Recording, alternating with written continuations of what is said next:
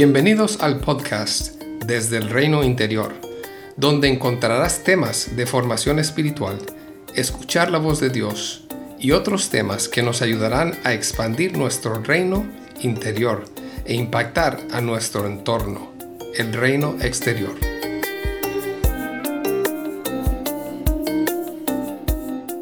Bendiciones para el año 2024. Como lo hago en otros años pasados, Hoy quiero bendecir a los que escuchan con algunos temas en los que he estado reflexionando. Como otras veces lo he dicho, no pretendo asumir que estas bendiciones son las que Dios está presentando en tu vida personal. Así que te invito a escuchar y a discernir si hay algo para ti en estos temas que voy a presentar. Y si no, pues que sea de inspiración personal para meditar y escuchar de Dios con lo que Él quiere llenar tu vida este nuevo inicio de año y lo que sigue del año. Normalmente algunos temas en los que Él me invita a reflexionar y crecer están relacionados con lo que Él está haciendo en mi vida, pero también en la vida de otros y lo que también percibo como una invitación a veces para la iglesia corporal. Por supuesto, está conectado con nuestras realidades personales y tal vez también como comunidad a nivel mundial. Estos tres temas son los que yo misma estoy siendo invitada a recibir, a meditar, a abrazar y cultivar este año. Iniciemos. Quiero bendecirte con un mayor disfrute y aprecio en las cosas pequeñas y estas pequeñas entre comillas. O en otras palabras, poder ver a Dios en las cosas más sencillas y cotidianas de la vida. Vivimos en tiempos donde las redes sociales y algunas de las expectativas de la sociedad donde vivimos nos tratan de vender o tratar de promover una vida saltando de una experiencia estimulante a otra experiencia estimulante. O sea, la vida normal, cotidiana, es desvalorada, tal vez a veces hasta inconscientemente. El día a día, las tareas rutinarias nos causan a veces aburrimiento. Es como que no valoramos ese día a día porque nada extraordinario está pasando. El estar en una pantalla mirando videos, fotos y las experiencias de otros nos distraen y también a la vez nos quitan ese aburrimiento. A veces se convierten en formas de escape o de imaginar una vida diferente a la que tenemos. Hace unos días escuché un podcast que sigo y en este entrevistaban a la autora de un libro que está en inglés que se llama La Nación de Dopamina. Tengo que admitir que no poseo todo el conocimiento para profundizar en este tema. Y estoy segura que tal vez algunos de los que escuchan conocerán mucho más. Pero escuchando a la autora, me llamó la atención algunos de sus observaciones. La dopamina es conocida como una de las moléculas de la felicidad. Es un neurotransmisor importante en nuestro sistema nervioso que participa en la regulación de nuestra memoria, motivación, aprendizaje, estado de ánimo, nuestro sueño, entre otras cosas. La autora compartía que nuestras sociedades desarrolladas están promoviendo de muchas maneras evitar el dolor las emociones incómodas, sean las que sean para ti. Cosa que es no es posible, pero que tratamos de una manera de evitar las cosas presentes, la soledad y nuestra cotidianidad. Y por eso estamos usando diversas formas de distracción para aumentar nuestra dopamina. Pero que el problema de esto es que cuando no tenemos los mismos niveles de dopamina, experimentamos a veces más trastornos depresivos, bajos niveles de ánimo, entre otras cosas. O sea que altos niveles de dopamina después traen de alguna manera algunos síntomas de abstinencia. Este tema creo que merecería una gran expansión y tal vez lo haré más adelante, pero voy a cerrarlo con la siguiente pregunta. ¿Qué tiene que ver todo esto con las bendiciones de apreciar las cosas simples y cotidianas? Creo que puedes deducirlo, pero la verdad es que podemos vivir de una experiencia a otra, de una serie de televisión a otra serie de televisión, de la vacación a la vacación que viene, pasar tiempos en las redes sociales como una forma de no estar presente, de desconectar. Créeme, todos necesitamos desconectar. Pero me pregunto cuánto estamos usando estas cosas para desconectar. Otra vez quiero decirte, no escuches que estoy en contra de todo lo que acabo de mencionar. Necesitamos cosas fuera de la rutina, una vacación, y está bien usar las redes sociales, pero todo con balance y sin excesos es mejor. Volvamos a la idea con la que iniciamos aprecio de las cosas pequeñas, simples y cotidianas. No sé tú, pero este año yo quiero estar más presente en el presente, disfrutar de la comida que cocino y a veces cocinarla con menos prisa, apreciar los sabores, los colores, comérmela más despacio.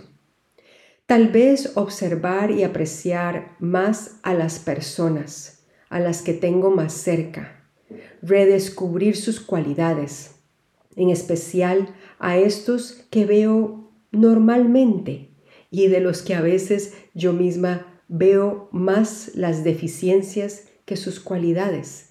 Estar agradecida por estas personas. Poder descubrir a Dios y su amor en el día a día, cuando no ha pasado nada extraordinario. Sin embargo, en ese día poder ver lo extraordinario cuando no mucho está pasando. Poder saborear su gracia en los días donde termino cansada y cargada por algo. Poder verle y repasar más su presencia en medio de las luchas y el dolor, y no solamente cuando las cosas van bien, y disfruto de avances significativos. ¿Cuál es ese lugar cotidiano donde te gustaría ver más a Dios y estar más presente? Poder disfrutar de eso pequeño, entre comillas, y cotidiano? Espero que esta pregunta te ayude a encontrar ese espacio simple en el que te sientes invitado o invitada a apreciar más. A veces en mi propia vida yo necesito más la ayuda del Espíritu Santo para notar eso que cuando vivo tiempos más dramáticos o tiempos buenos, tanto como buenos como difíciles en mi vida. Te dejo con Eclesiastes 5, 18, que dice así. Esto es lo que he comprobado, que la vida bajo el sol lo mejor es comer, beber y disfrutar del fruto de nuestros afanes. Es lo que Dios nos ha concedido, es lo que nos ha tocado. Segunda bendición. Que este año puedas ser fiel a la etapa que estás viviendo. Creo que esto tiene que ver un poco con la bendición anterior. Está conectada. Hace unas semanas, el año pasado, estuve con un grupo de chicas que acompaño y ellas me acompañan a mí. Tres de nosotras hablábamos de esta frase como una invitación de Dios a cada una que se veía diferente, pero ser fiel en la etapa que estamos viviendo. Qué importante. Por supuesto, sobra decir que fiel no significa perfecto. Mientras compartíamos, era sencillo ver que cada una de las que compartíamos sobre esta invitación tenía circunstancias bien diferentes. Yo, por ejemplo, estoy en un tiempo de transición en mi entendimiento y mi experiencia espiritual. Muchas cosas de mi teología están cambiando y muchas cosas de mi interior, a veces más de las que puedo percibir o decir. Hay mucho cambio en mi interior. Otra hablaba de que estaba en un tiempo de niños pequeños, con muchos deseos e ideas de hacer muchas cosas, pero que quería aceptar la realidad de esta etapa con sus limitaciones de niños pequeños y del cuidado que significa, y dejar que las cosas fluyeran y ver y enfocarse en lo que realmente podía y tenía la capacidad de llevar. Cada etapa que vivimos tiene sus limitaciones y sus grandes posibilidades. A veces tenemos tiempos de limitaciones financieras, tiempos de soledad, tiempos de limitaciones de salud, tiempos en donde las cosas, sean lo que sean, no están funcionando. O estamos a un inicio de un proyecto, estamos en un tiempo de desierto espiritual, un tiempo de sanidad interior, un tiempo de, de trabajar en alguna de nuestras relaciones, matrimonio o hijos, tiempos de mucho fruto y crecimiento interno y tiempos de más sequedad. Sean cual sean las circunstancias, quiero animarte a ser fiel a la realidad que estás viviendo. ¿No te pasa a ti que a veces quisieras estar en otra realidad? Pero la verdad es que solamente podemos vivir lo que estamos viviendo. Nada de sabiduría aquí en lo que estoy diciendo. Es sentido común. Pero creo que a veces necesitamos recordar que ser fiel en el ahora nos lleva a otras etapas de vida, sean las que sean. Me recuerda lo que dice Mateo 25 del 14 al 21. Voy a leerlo.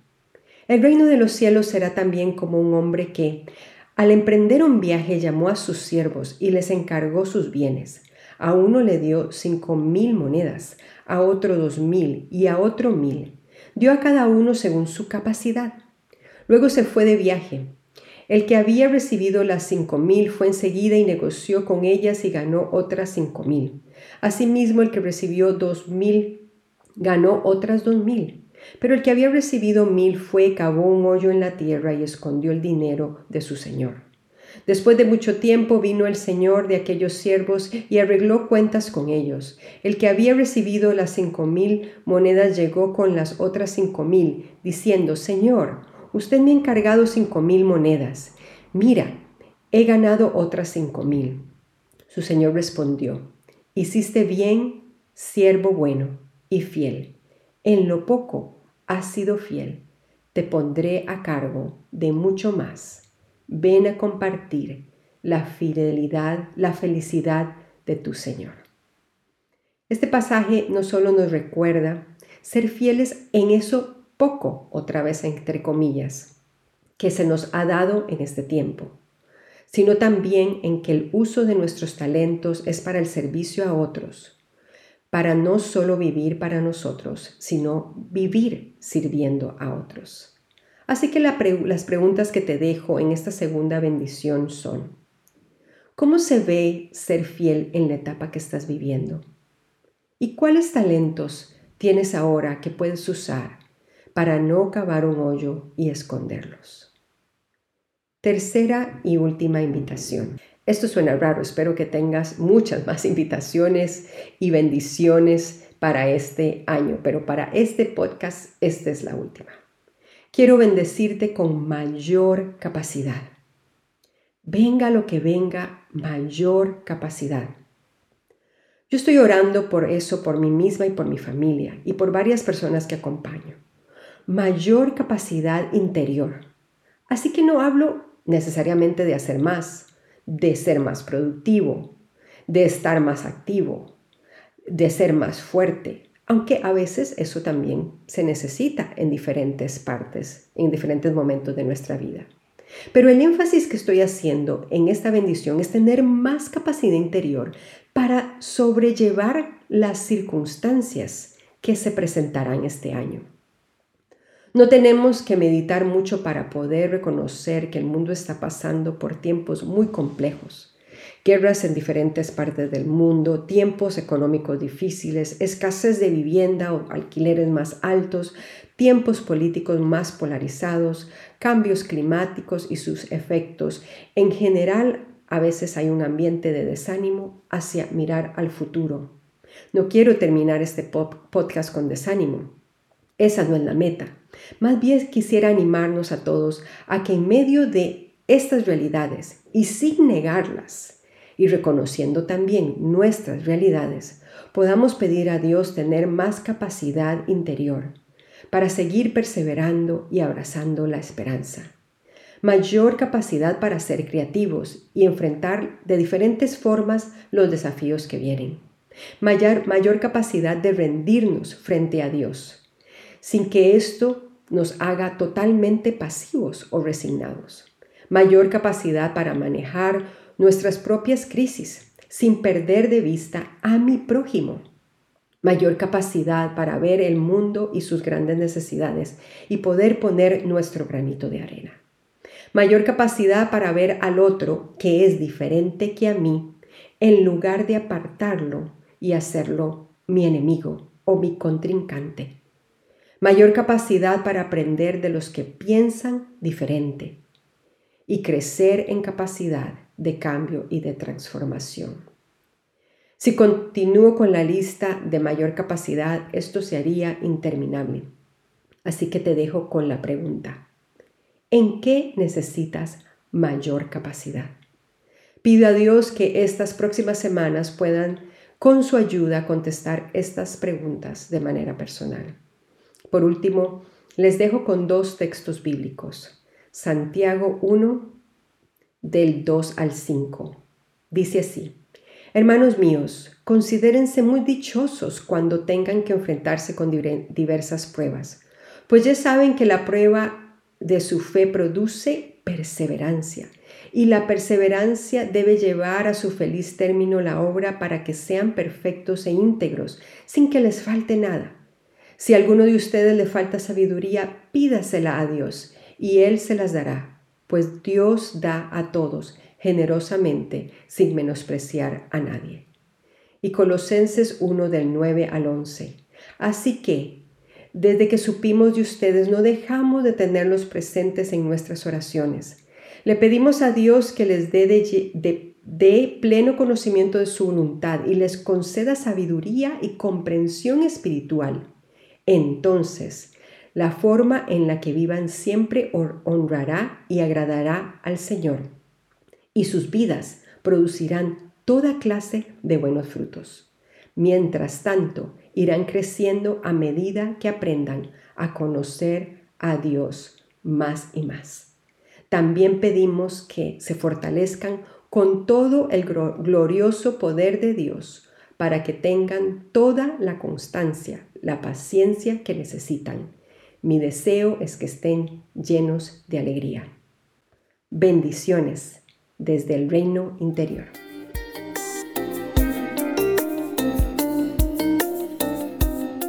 Gracias por acompañarnos hoy. Si deseas más información sobre estos temas, visítanos en nuestra página web desde elreinointerior.com. Puedes encontrar este link en la descripción del podcast. Que Jesús siga expandiendo tu reino interior para un mayor impacto en el reino exterior.